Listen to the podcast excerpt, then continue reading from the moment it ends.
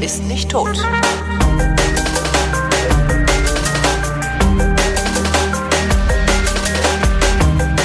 Willkommen zum Geschichtsunterricht einer Co-Produktion von Vrindt und Deutschlandfunk Nova und aus Köln vom Deutschlandfunk zugeschaltet. Da ist wie immer Matthias von Hellfeld. Hallo Matthias. Und der grüßt wie immer. Thema heute. Horst Tyson. Und ich frage dich, Matthias. Wer? ich habe noch nie gehört den Namen. Wer bitte? Was? bitte ja, was? Äh, ich werde deiner Unwissenheit auf die Sprünge helfen in Form von einigen kleinen Häppchen, okay. die ich dir jetzt vorwerfe. Memminger Prozess. Zumindest habe ich diesen Begriff schon mal gehört, sagt mir aber nichts. Paragraph 218. Oho, Abtreibung. Tyson war Arzt. Aha. Wir okay, kommen der Tyson, Sache Tyson näher. hat illegal abgetrieben, Abtre also Abtreibung durchgeführt oder was? Ja, er hat Abtreibung durchgeführt. Äh, okay. Das war der berühmte Memminger Prozess äh, gegen den Arzt Dr. Horst Tyson, der äh, im Landgericht Memmingen stattgefunden hat und zwar von September 88 bis Mai 1989. Ja gut, da hatte ich wirklich andere Probleme. Da habe ich gerade einen Führerschein gehabt und ja, ja, ich verstehe. Ähm, ich will mal, so bevor wir jetzt auf den äh, Prozess im Einzelnen gehen, auf diesen Herrn, ähm, es gibt so zwei, drei, vier Diskussionen in der deutschen, bundesrepublikanischen deutschen Geschichte, die tatsächlich für Furore gesorgt haben, ja. wo man wirklich gedacht hat, boah, jetzt geht es wirklich ans Eingemachte. Historikerstreit. Ja, das war eine intellektuelle Debatte, das ist, das meine ich nicht. Okay. Aber was wirklich auf der Straße ausgetragen wurde, das war 1952 die Wiederbewaffnung und ja. in den folgenden Jahren. Äh, Krieg war gerade zu Ende und die Leute haben gesagt, wenn wir jetzt schon wieder anfangen, hier Panzer und so weiter, äh, das geht überhaupt nicht. Ähm, das hat die Gesellschaft tatsächlich gespalten. Es hat ähm, riesige Demonstrationen gegeben, wo man wirklich dachte, boah, ey, also wenn jetzt hier ein kleiner Funken in diese Masse hineinfällt, dann explodiert das. Ähm, es gibt den Satz, der aus der Zeit stammt, es möge demjenigen die Hand abfallen, der je wieder ein Gewehr anfasst. Er benutzt hat das alles nix, ne? Genutzt hat es nichts, weil 55, also 52 äh, hat die Wiederbewaffnung nicht stattgefunden. Der EVG, also der, die Europäische Verteidigungsgemeinschaft wurde nicht inszeniert aufgrund des Widerstands des Parlaments in Paris. Aber äh, 1955 wurde dann Deutschland Teil der NATO und damit auch wieder bewaffnet. Mhm.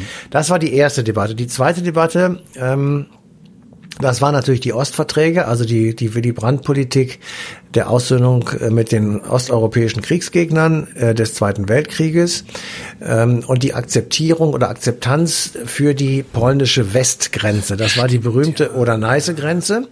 Äh, diese Oder-Neiße-Grenze war von der DDR als ihre Ostgrenze schon sehr früh anerkannt worden. Also die DDR hatte als ähm, äh, Staat ähm, mit Polen einen Vertrag unterschrieben, der diese Grenze sozusagen festbetonierte. Aber die Bundesrepublik, die sich ja zu der Zeit noch als Vertreterin aller Deutschen, auch der in der DDR verstand, mhm. hat diese Grenze nie anerkannt, weil eben auch sehr viele Heimatvertriebene in der Bundesrepublik waren, die dafür wirklich gesorgt haben, dass diese Frage immer offen blieb, weil sie sagten, wenn wir diese Grenze anerkennen, dann ist unsere Heimat verloren. Ja. Ich sag mal Pommern und Schlesien und was da so alles zugehört.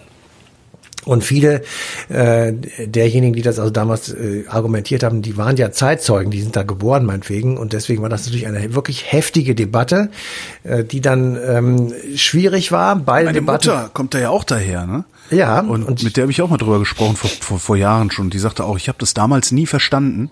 Ja, mein ich habe immer gedacht, ich habe immer gedacht, ich, ich bin doch jetzt hier zu Hause. Warum soll ich denn jetzt da hinten? Lass doch den Polen jetzt, lass doch Frieden sein. Ach so, äh, äh, mein Vater hat das andersrum gesehen. Ah, okay. Der hat gesagt, nein, das ist meine Heimat und da haben die Polen nichts zu suchen. Nee, meine, das okay. ist interessant, ja. Ja, ja, also jedenfalls. Ähm, war meine Mutter progressiver, als ich dachte. Ja, ja, ja genau, also ganz sicher, die war in der Minderheit. Ähm, also, also in der Minderheit bei denjenigen, die aus der Gegend kamen. Mhm. Ähm, so. Aber äh, das Erstaunliche an diesen beiden Debatten war, dass jeweils die Befürworter gewonnen haben. Also die Wiederbewaffnung, habe ich ja gesagt, fand äh, im Mai 55 statt mit der NATO, äh, mit dem NATO-Beitritt der Bundesrepublik. Und die Ostverträge wurden unterschrieben. Es gab dann so einen kleinen Begleitbrief, das hatte die Opposition durchgesetzt, dass man also trotzdem daran festhalte, in äh, Freiheit und Einheit und Würde und überhaupt die deutsche Einheit zu vollenden. Ähm, und dann erst über diese Grenze zu diskutieren, das ist auch tatsächlich erst 1990 dann wirklich passiert. Aber äh, diese beiden Debatten erinnern sehr stark an so eine, an so einen grundsätzlichen gesellschaftlichen Diskurs. Wie halten wir es mit? So, und dann kommt irgendwas. Und die Paragraph 218 Debatte in den 60er und 70er und 80er Jahren war eben auch eine solche Debatte, die wirklich ähm, tatsächlich auch ans Eingemachte gegangen ist. Und ähm, wir müssen mal, mal überlegen, wie es vorher war sozusagen. Ähm, seit der Gründung des Deutschen Reiches 1871 ist das Teil des, äh, der Verfassung oder der Gesetze. Damals gab es fünf Jahre Zuchthaus, aber mindestens sechs Monate Gefängnis, wenn jemand bei einer Abtreibung erwischt wurde. Äh, es gab nur, für, die, die, für die Frau oder für den Arzt? Über wen reden für die, gerade? Und den Arzt, für beide. Okay. Mhm. Und es gab nur eine Ausnahme und das waren medizinische Gründe bei der Mutter, Ja. nicht beim Kind. Ähm, also das war damals auch noch nicht so gut festzustellen wie heute, aber wenn also die Mutter sozusagen mit dem Leben für die Geburt bezahlt hätte, dann durfte abgetrieben werden. Dann kam die Weimarer Republik äh, nach dem Ersten Weltkrieg. SPD gemeinsam mit der KPD versuchten diesen Paragraphen zu streichen. Das ist ihnen nicht gelungen. Die Nazis, kann man sich vorstellen, rührten den Paragraphen nicht an, sondern sie verschärften die Strafandrohung sogar noch. Und mit diesem, sozusagen mit diesem Hintergrund ist das dann in die Bundesrepublik übergeschwappt und erstmal problemlos und nahtlos und ohne irgendeine Diskussion übernommen worden. Klar, Frauen waren ja auch zur Gründung der Bundesrepublik letztlich Menschen zweiter Klasse, wenn nicht noch weniger. Ja. Sie waren Menschen zweiter Klasse, das kann man ruhig so sagen. Und äh, die, die Frage sozusagen, wem der Bauch gehört, war für die Menschen in den 50er und 60er Jahren eindeutig beantwortet, nämlich dem Mann. Ja. So, und insofern. Und falls äh, der ausfällt, der Kirche. Ja, also jedenfalls, äh, die hatten, die Frauen hatten nichts zu sagen und die äh, Demonstrationen seit Ende der 60er Jahre, auch so ein bisschen im Zuge und im, im Windschatten der Studentenbewegung und der Unruhen des Aufbruchs der neuen sozialliberalen äh, Ära, waren dann das Schlagwort Mein Bauch gehört mir. Ähm, die zogen dann durch die Straßen, viele Frauen mit diesen Plakaten und äh, an der Seite standen Menschen, die den Kopf schüttelten und sich abdrehten und ähm, ja, negative Bemerkungen machen und abweisende Handbewegungen. Also es war eine total aufgehetzte Debatte und die wurde noch einmal richtig verschärft und zwar wirklich bis hin zu Strafgerichtsprozessen im Juni 1971. Damals gab es einen Sterntitel mit ganz vielen so kleinen Porträtfotos von Frauen und darüber so quer ein Balken, wir haben abgetrieben. Und das waren jetzt nicht einfach nur irgendwelche Frauen aus dem Volk, sondern ganz, ganz viele Prominente. Senta Berger, Verusch, Veruschka von Lehndorf, Ursula Noack, Romy Schneider, Sabine Sinjen, Vera Tschechowa oder Carola Stern, die berühmte Journalistin. So, und mit einem Mal sozusagen war in, auf diesem äh, Wege über den Stern eben, der damals natürlich noch ein Massenpublikum hatte, äh, die Debatte, ich sag mal, in jedes Wohnzimmer getragen worden und in äh, jede Frau, die irgendwie in diese Situation geriet, äh, überlegte auf einmal, Mensch, das ist ja eigentlich richtig. Also wir müssen mal gucken. Ähm, muss ich mich wirklich meinem Mann unterordnen? Muss ich wirklich alles, was ich will, zurückstecken, nur um noch so ein Gör in die Welt zu setzen, das ich eigentlich gar nicht will und ich bin möglicherweise auch noch gezwungen worden? Ähm, also diese Debatte kam dann auf und sie wurde auch in den Deutschen Bundestag getragen. Dort, wie gesagt, war die sozialliberale Ära am Start. Aber auch der Bundestag war natürlich extremst tief gespalten und die Debatten über diesen äh, Paragraphen 218 waren wirklich heftig. Ähm, ich will das jetzt nicht im Einzelnen nachvollziehen, ähm, aber das kann man alles lesen und hören. Ähm, das ist alles vorhanden und äh, zeigt einerseits die tiefen Gräben, die damals tatsächlich in der Bevölkerung waren, aber andererseits auch die extrem große Ernsthaftigkeit, mit der diese Frage diskutiert wurde. Und ich will mal zwei äh, also äh, gegenseitige oder entgegengesetzte Positionen aufzeigen. Das eine ist die von CDU und CSU gewesen. Äh, die wollte die sogenannte Indikationsregelung. Also Abtreibungen oder die Erlaubnis, einer solche straffrei vorzunehmen, war an eine Reihe von medizinischen und ethischen Voraussetzungen geknüpft. Dazu gehörte zum Beispiel körperliche Unversehrtheit von Mutter und Kind. Ähm, äh, man hat lange darüber diskutiert, wie man es zu halten hat nach einer Vergewaltigung. Das war eine wirklich extrem heftige Debatte. Ähm, jedenfalls war damit nicht einfach sozusagen der Abtreibung Tür und Tor geöffnet. Das war die Argumentation äh, der von CDU, und CSU, sondern sie war eben an bestimmte Voraussetzungen, also an Indikationen gebunden. Ja. So, und dagegen stand dann Also im Grunde äh, restriktiv, sehr restriktiv. sehr restriktiv und ähm, immer, das ist dann immer noch auch, ich sag mal, nach dem Gutdünken von Ärzten. Nach dem Oder Gutdünken von Männern. das wären das dann das, Männer. Das, ist das einzig eigentlich Interessante da. Das, äh, die Gesetze Ja, sind aber- von Männern gemacht. Das, äh, diese ganze Ja, das stimmt, da waren aber auch Frauen schon Seite dabei. Ja, gut. Ja, du findest immer eine Handvoll Frauen. Auch heute rennt Birgit Kelle rum und äh, labert Scheiß. ne? Die findest du immer. Ja, die findest du immer, das stimmt. Aber ich würde das jetzt gerne, natürlich ist es ein Männer-Frauen-Problem, selbstverständlich. Ähm, aber wie gesagt, hör dir die Debatten an oder mhm. lese sie nach. Sie sind schon auch von einer bestimmten Ernsthaftigkeit geprägt. Und auch ja. die dagegen gesprochen haben, nämlich CDU, äh, F, SPD und FDP, die ja damals gemeinsam die sozialliberale Koalition gestellt haben, die plädierten für eine sogenannte Fristenlösung. Das bedeutete einen Schwangerschaftsabbruch bis zum Beginn oder bis zum Ende, weiß nicht genau, der zwölften Schwangerschaftswoche mhm. ist straffrei. So, und dieses, diese Fristenregelung wurde also entsprechend der Mehrheitsverhältnisse im Deutschen Bundestag knapp angenommen. Daraufhin ging die CDU zum Bundesverfassungsgericht. Das Bundesverfassungsgericht lehnte den, das beschlossene Gesetz ab und äh, sagte also, ihr müsst einen anderen Kompromiss finden. Der wurde dann 1976 gef gefunden. Ähm, der sagte äh, grundsätzlich, Schwangerschaftsabbruch ist verboten. Es gibt eine Strafandrohung sowohl gegen die Mutter als auch gegen den Arzt, der das vornimmt oder die Ärztin. Aber es wird Abstand genommen von der Bestrafung, wenn es vier sogenannte Indikationen vorliegen, das medizinisch, eugenisch, kriminologisch und sozial. Mhm. So, und von da an begann dann sozusagen die, ich sag mal, die Diskussion, ähm, die Frauen müssen sich beraten lassen. Sie müssen bestimmte Zeiten verstreichen lassen, um nochmal in sich zu gehen. Also so Vorschriften, ähm, um möglicherweise die, die Frau, die da betroffen ist, äh, doch dazu zu bewegen, das Kind zu bekommen und nicht abzutreiben und so weiter. Also diese wurde also rein. Aber immerhin ähm, also es, es sind jetzt medizinische Gründe nicht nur bei Mutter, sondern auch beim Kind. Eugenische, also wenn das Kind irgendwelche Erbkrankheiten hat, wäre es eine Möglichkeit äh, zu tun. Kriminologisch bedeutet, wenn man ähm, aufgrund einer Vergewaltigung schwanger geworden mhm. ist und soziale Indikationen ist ja klar, also wenn eine Mutter äh, nicht in der Lage ist oder ein eine Mann und Frau beide nicht in der Lage sind, ein Kind äh, großzuziehen, äh, dann wäre das eine Möglichkeit. So. Ähm, das war unsere Regelung. Zur gleichen Zeit, und das ist sehr interessant, hat es auch so etwas, so eine Debatte in der DDR gegeben. Mhm. Ähm, Anfang der 70er Jahre ist ja Erich Honecker äh, auf Platz eins gerückt und der hat äh, gesehen, dass Frauen in seiner Politik eine größere Rolle spielen sollten ähm, und hat äh, auch 1972 eine Änderung sozusagen vorgenommen und hat einfach gesagt, von nun an können Frauen selbst darüber entscheiden. Die müssen sich nicht beraten lassen, ja. die brauchen keinerlei Indikationen, sie können das machen, wie sie wollen.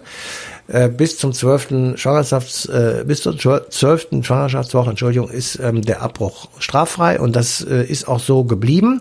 Und ähm, Spötter haben dann gesagt, das ist ein Geschenk zum Weltfrauentag gewesen von Erich, ähm, egal wie. Das war die Regelung, die in der DDR dann bis zu ihrem Ende geherrscht hat und ähm, Insofern ähm, war der, der hintere Sinn war vermutlich, ähm, die illegalen Abbrüche zu stoppen, die im sozialistischen Ausland vorgenommen wurden. Mhm.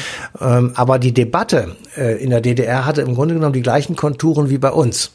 Die Kirchen waren dagegen, es wurden Hirtenbriefe verlesen von der Kanzel. Ähm, ja, nur haben die wurde, Kirchen in der DDR nicht diesen absurden Einfluss gehabt klar. wie in der Bundesrepublik. Ne? Naja, aber sie haben trotzdem äh, viele Leute doch noch beeindruckt und na klar haben, okay. sind viele davon haben zumindest mal davon Kenntnis bekommen. Ja.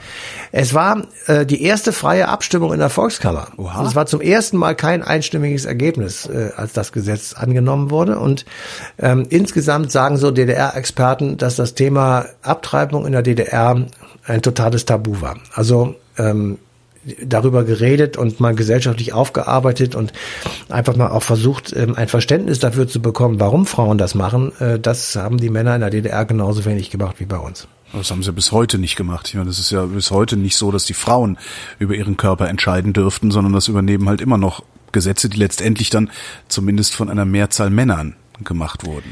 Naja, aber da muss ich jetzt wirklich sagen, also der Paragraph 218, den gibt es noch. Ähm, er erhält auch immer noch eine Strafandrohung, aber es gibt ja. so viele Ausnahmen und Regelungen, dass tatsächlich Straffreiheit garantiert ist. Ähm, ja, aber gesagt, es geht da, eher, da geht es mir tatsächlich eher ums Prinzip. Ich finde nicht, dass das überhaupt ein, ein Straftatbestand sein sollte, sondern dass es ja. Frauen erlaubt sein sollte, abzutreiben. Ja, Punkt. Dann also lass uns mal darüber reden. Das machen andere Leute, sehen das anders als ja. du, mit Verlaub. Und ähm, Können sie ja. Das, ja, ja, ist schon klar.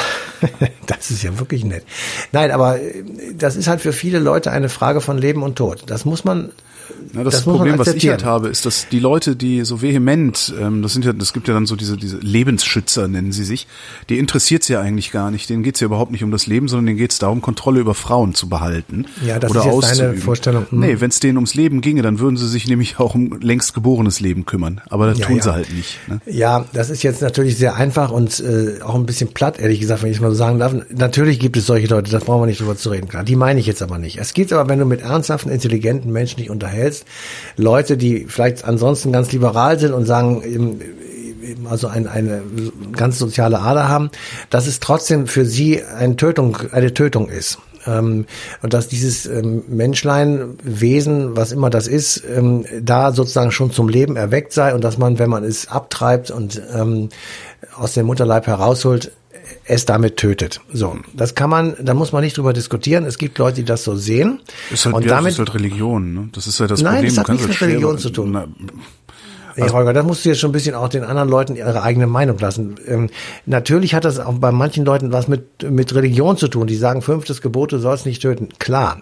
Aber es gibt auch andere, die sagen, das ist eine, ähm, ich, ich bin gegens Töten, obwohl ich nicht religiös bin, also jetzt ich persönlich. Insofern äh, kann ich durchaus sagen, wenn das ein Leben ist, wenn das Ärzte so sagen, das kann ich nicht beurteilen, aber das ist dann wohl so, dann ist das logische Konsequenz eben auch eine Tötung, eine Tötung.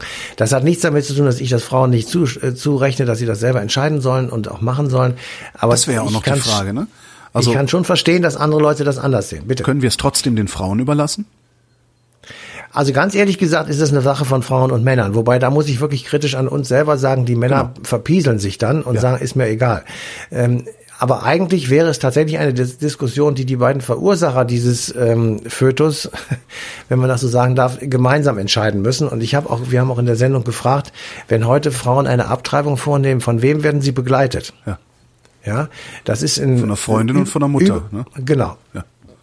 Ab und an kommt auch der Vater mit, ähm, aber meistens ist es Mutter und dann kommt als sofort danach die Freundin.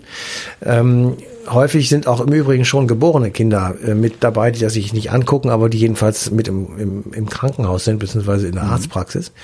Ähm, also ähm, es berührt, finde ich jedenfalls tatsächlich den Ursud menschlichen Lebens. Und da muss man einfach akzeptieren, dass es sowohl Frauen als auch Männer gibt, die das wirklich ähm, sehr diametral sehen. Und dass es ein sehr, sehr schwieriger Konflikt ist, den man sehr schwierig nur so befrieden kann, dass alle Ruhe halten. Oder dass alle damit leben können. Und das ist ja selbst, das, das ist ja selbst jetzt nicht so unbedingt der Fall, weil du natürlich immer wieder so ab und zu mal hörst irgendwie, dass man das als Unterdrückungsmechanismus sieht oder dass ähm, äh, Frauen möglicherweise sich die, diese Beratung nicht äh, über sich ergehen lassen wollen ähm, und dann doch irgendwo anders hingehen. Also es ist es ist wirklich extrem schwierig. Und so auch diese Beratung ist ja auch wieder nur eine Gängelung. Das ist ja auch wieder nur der Versuch, Macht über Frauen auszuüben. Weil soll mir niemand soll mir niemand erzählen, dass Frauen zu dumm sind, diese Entscheidung zu treffen, ohne vorher mit dem Pfarrer gesprochen zu haben oder irgendwie eine Die müssen nicht mit dem Pfarrer reden, die gehen ja, was Pro wem. Ja, dann meinetwegen Naja, Pro Familia. Hol- ja, aber das ist eine so eine das ist eine so groteske Entmündigung von Frauen, was da stattfindet. Da, da kann ich noch nicht mal ansatzweise irgendwie akzeptieren, dass jemand anderer Meinung sein könnte. Das, Okay. guck mal, du darfst in diesem Land jeden Scheiß machen, ohne dir vorher eine Beratung holen zu müssen. Ja? Nur Frauen, ausgerechnet Frauen, wenn sie abtreiben wollen, müssen sich vorher irgendwo anmelden und vorher irgendwie auf sich einreden lassen, ob sie sich nochmal umentscheiden? Was ist denn das für ein Menschenbild? Ja, aber Frauen sind ganz- dumm? Ganz, ganz im Ernst, da redet niemand auf die Frauen ein, sondern das ist ein, ein äh, bei Pro Familia oder so ein Gespräch. Was auch immer. Sind Ähm, ja, Frauen ich- so dumm, dass sie das nicht Nein, alleine entscheiden können? Das ist doch ich die Frage, ja nicht, die ich sag ja nicht, ich sag ja nicht, dass ich das gut finde. Ähm, Ich, ich, ich, wir haben auch natürlich in der Sendung gefragt, gibt es Leute, Frauen, die sich umentscheiden? Die Quote ist sehr gering. Äh, Manche ja, aber die meisten nein. Und insofern ähm, ist das natürlich alles vollkommen richtig. Nur du musst irgendwo einen Kompromiss finden zwischen deiner, sage ich mal, extrem auf der einen Seite befindlichen Meinung und einer anderen Meinung, die eben extrem auf der anderen Seite äh, sich befindet. Und Das da ist- ist vielleicht der Mittelweg, so im Moment jedenfalls der Mittelweg, so wie wir das jetzt hier möglicherweise handhaben. Äh, Wir haben einen, du musst einen, einen Balanceakt herstellen zwischen der Freiheit und der Selbstbestimmung der Mütter, also der Frauen, und der Diskussion, die man auch als Mann führen kann zwischen was ist Leben und Tod, wo ist Verantwortung Eltern Kind, ähm, wie die kann man als Mann sicherlich führen, aber Ja, klar. wir werden da auch sicher auf keinen grünen Zweig kommen. Aber die Frauen sind letztendlich die Opfer dieser Diskussion, Ja, weil die Männer- Frauen bleiben mit den Kindern sitzen. richtig, das stimmt. Ja, die und Männer denen müssen hilft nicht die Kirche, denen hilft nicht Philipp Amthor und denen helfen auch nicht alle anderen Lebensschützer, sondern denen hilft noch nicht mal der Staat. Ich habe ja nichts mit den Ne? Lebensschützern am Das größte Bitte, Armutsrisiko, ich, ich äh, mach dir gar keinen Vorwurf, das größte Armutsrisiko in diesem Land ist alleinerziehende Mutter zu sein. Ja, Mhm. Und dann stellen sich Leute hin, das, das ist das, was mich so aufregt, dann stellen sich Leute hin und tun so, als wären Frauen zu blöd, sich dieser Gefahr zu entziehen. Ja. Das ist, das ist schon Wahnsinn. Ich verstehe durchaus, dass man, dass man Philipp Amthor und diese anderen Lebensschützer irgendwie ein bisschen ruhig stellen muss und darum die Frauen gängelt. Aber das kann doch nicht die Lösung sein. Und das Also- größte Problem, was ich sehe, ist, jedes Mal, wenn dieses Fass aufgemacht wird, wie jetzt mit 219a, diesem Werbeverbot, was die Nazis ja auch ins Gesetz geschrieben hatten, ähm, läufst du Gefahr, dass solche Freaks wie der Amtor sich durchsetzen und das Ding wieder verschärft wird. Und das finde ich ganz, ganz gefährlich. Und darum, alleine darum will ich schon, dass das nichts im Strafgesetzbuch zu suchen hat. Ja, ja. Dass wir eine das ja Legalisierung richtig. irgendwo hinschreiben und nicht eine, Ja. eine Ausnahme von der Straftat. Das finde Ja. ich wichtig. Das ist wie mit Kevin Kühner. Der möchte BMW enteignen und es wird wahrscheinlich nicht passieren. Nein, der möchte BMW nicht enteignen. Natürlich nicht. Aber ähm, man kann das so sehen, wie du das siehst. Das finde ich ist eine etwas extreme Position. Aber was ähm, ist daran richtig? extrem zu sagen, es Ähm, ist legal, aber nicht jeder darf einfach drauf los abtreiben. Also man kann ja trotzdem Einschränkungen machen. Das Natürlich, Problem ist, jeder darf, jeder darf genauso wie du sagst, etwas unschön, aber immerhin drauf los abtreiben Es und steht wird ihm keiner, wird, wird ihm keiner, wird ihm keiner irgendeinen Stein in den Weg legen. Er geht zur Pro Familia, holt sich diesen Zettel ab, das dauert fünf Minuten und dann ist die Sache erledigt. es gibt die, immer die weniger, es gibt immer weniger Ärzte, die Abtreibungen durchführen. In der Medizinerausbildung kommen Abtreibungen nicht vor. Warum kommen die in, in der Medizinerausbildung nicht vor? Weil es im Strafgesetzbuch steht, weil es ein Straftatbestand ist. Wenn wir das, wenn wir das so regeln würden, dass wir sagen, das ist eine legale, ein legaler medizinischer Ja. Eingriff unter bestimmten Bedingungen, ja, wenn wir das nicht erst strafbewähren und dann großzügige Ausnahmen schaffen, sondern wenn wir von Anfang Ja, an sagen, gut, das, das ist legal, dann kann man das in die Medizinerausbildung reinmachen, dann kann man, es wird halt für Frauen immer schwieriger, Ärzte zu finden, die überhaupt eine Abtreibung durchführen. Das hat uns doch diese ganze 2000, äh, 2019, 219a-Debatte hat uns das doch gezeigt. Dass ich, ich kann echt absolut nicht nachvollziehen, wie man sich auf dem Status quo äh, ausruhen könnte. Ich finde Ich das eine, eine das- grauenhaft. Ja, das, das mag hier alles sein, aber erstmal geht es hier nicht um den 219a, um dieses Ja, ja. Werbe, diesen Werbequatsch, ähm, der ja mittlerweile auch mit so einem Kompromiss geendet Ja. ist. Also das ist das, das ist, das ist halt so. Also wenn du das, du kannst nicht einfach sagen, es ist jetzt alles frei und du über, übergehst sozusagen mit der, mit, mit der Nonchalance eines Wissenden äh, die Bedenken der anderen. Das können die anderen natürlich auch nicht machen. Insofern ist es, ist es tatsächlich ein Kompromiss und der ist ein bisschen faul, ähm, aber er ist auf jeden Fall sehr viel besser als in der Zeit, ähm, in der die Frauen überhaupt also äh, sofort sozusagen an die Wand gestellt wurden. Und ähm, insofern haben wir da schon einen gewissen Reifeprozess oder Verbesserungsprozess durchgemacht. Aber es ist halt ein Kompromiss und der ist in dieser Frage extrem schwierig zu finden, weil es genauso wie diese beiden anderen großen Debatten, die ich am Anfang gesagt habe, also Wiederbewaffnung und ähm, Osterweiterung, weil sie einfach so ans Eingem äh, Osterweiterung, Entschuldigung, ähm, Äh, äh. Ostverträge, Ost- ja. Ostverträge, genau, weil sie so ans Eingemachte gehen, dass du da einfach nicht mehr, ähm, jedenfalls häufig nicht einfach nur rational drüber reden kannst, sondern du bist in so einer emotionalen Falle drin und je nachdem, wie du erzogen wurdest, obwohl du ein ganz anständiger und netter Mensch sein kannst, bist du an der Stelle starr. Philipp Amthor. Ähm, ja, den meine ich jetzt gar nicht. Ich, ich, ich habe das jetzt auch gar nicht darauf, ich habe das auf, auf die beiden anderen Debatten genauso Ja. bezogen. Natürlich war das sehr nachvollziehbar, dass die Leute 1952, 53 gesagt haben, ich will keinen Mann in Deutschland mit einer Waffe in der Hand sehen. Das ist sehr nachvollziehbar gewesen. Ja, zumal man Ähm, ja auch noch nicht mal ja. wissen konnte, kann man dem Adenauer denn überhaupt vertrauen? Ne? Da sitzen, ich meine, da haben auch wieder die alten Nazis in der Regierung gesessen und in den Behörden und sowas. Du hast es aber heute mit den alten Nazis. Ne? Da Das kann ich auch nichts dafür. sagen. Ich kann auch nichts dafür, dass die, dass, dass damals die CDU die Entnazifizierung nicht, nicht auf die Reihe gekriegt hat. Kann ich ja auch nichts machen. Ja, das war einer der Punkte, die da schwierig gelaufen sind, keine Frage. Ähm, Aber du wirst natürlich misstrauisch. Nein, aber die Leute waren gegenüber Adenauer nun wirklich nicht misstrauisch. Also ähm, das hat, das sind immer zwei Unterschiede. Aber es ist jetzt auch egal. Wir wollen das nicht, nicht äh, zu weit in die Tiefe bringen. Aber ähm, ich will nochmal darauf hinweisen, und das ist halt ein Punkt in der Demokratie, den musst auch du akzeptieren. Ähm, wir müssen manche Sachen schlucken, die einfach dadurch zustande kommen, dass andere Leute andere Auffassungen haben als wir. Und das ist für die genauso wie für uns. Das ist einfach was ich, schwierig. Was ich an diesem 218 wirklich sehr interessant finde, ist, ähm, wenn ich, wenn ich mir, wir haben ja kürzlich eine Sendung zur Verfassung aufgenommen, ähm, wenn ich mir Artikel 1 angucke, die Würde des Menschen ist unantastbar, dann wird natürlich 218 tastet ja die Würde der Frau an. Ja, denn, ja, denn er lässt die Frau nicht mehr Subjekt sein, sondern ja. Objekt. Aber das, das Deckelchen auf den Topf bedeutet, die Würde des Menschen ist auch dann unantastbar, wenn er noch nicht geboren ist. Und da müsste man damit, diskutieren, wann ist ja, es, da kannst du drüber ein, diskutieren. Mensch Mensch, ja, kannst du machen, wie du willst, sehr gerne. Ist es im Moment der Befruchtung? Ist es nach drei Tagen, nach fünf Tagen, nach acht Tagen, nach zwölf Wochen? Wann? Keine Ahnung. Wenn er ein Bewusstsein entwickelt hat, ist meine, meine Haltung dazu. Und da kommen dann jetzt ganz viele ran und sagen, oh mein Gott, Peter Singer. Wann, wann hat denn ein Mensch sein Bewusstsein entwickelt? Oh, das entwickelt? dauert ein paar, das, das dauert einige Zeit nach der Geburt. Also vorher darf man alle umbringen. Das ist die große Frage. Es gibt ja einen ähm, Philosophen, australischen Philosophen, Utilitarist, der ist Tierschützer und der sagt, wenn wir argumentieren, wir dürfen Versuche an Affen machen, weil die kein Bewusstsein haben und wir dürfen auch töten, die Affen töten, weil sie kein Bewusstsein haben, ähm, dann müssten wir eigentlich auch Säuglinge nach der Geburt abtreiben dürfen. Wollen wir das? Ja. Und damit hat der, der aber so richtig für Aufruhr gesorgt. Ja. Es wird dann immer verkürzt dargestellt, als der Mann will Kinder auch nach der Geburt abtreiben. Aber klar ist es ein Problem. Ja. Das wäre dann nicht mehr abtreiben, das wäre mit dem Messer umbringen. Ähm, also ähm, wir, das ufert jetzt ein bisschen aus, ehrlich gesagt. Ähm, aber wann hört es auf, mit dem Messer umbringen zu sein?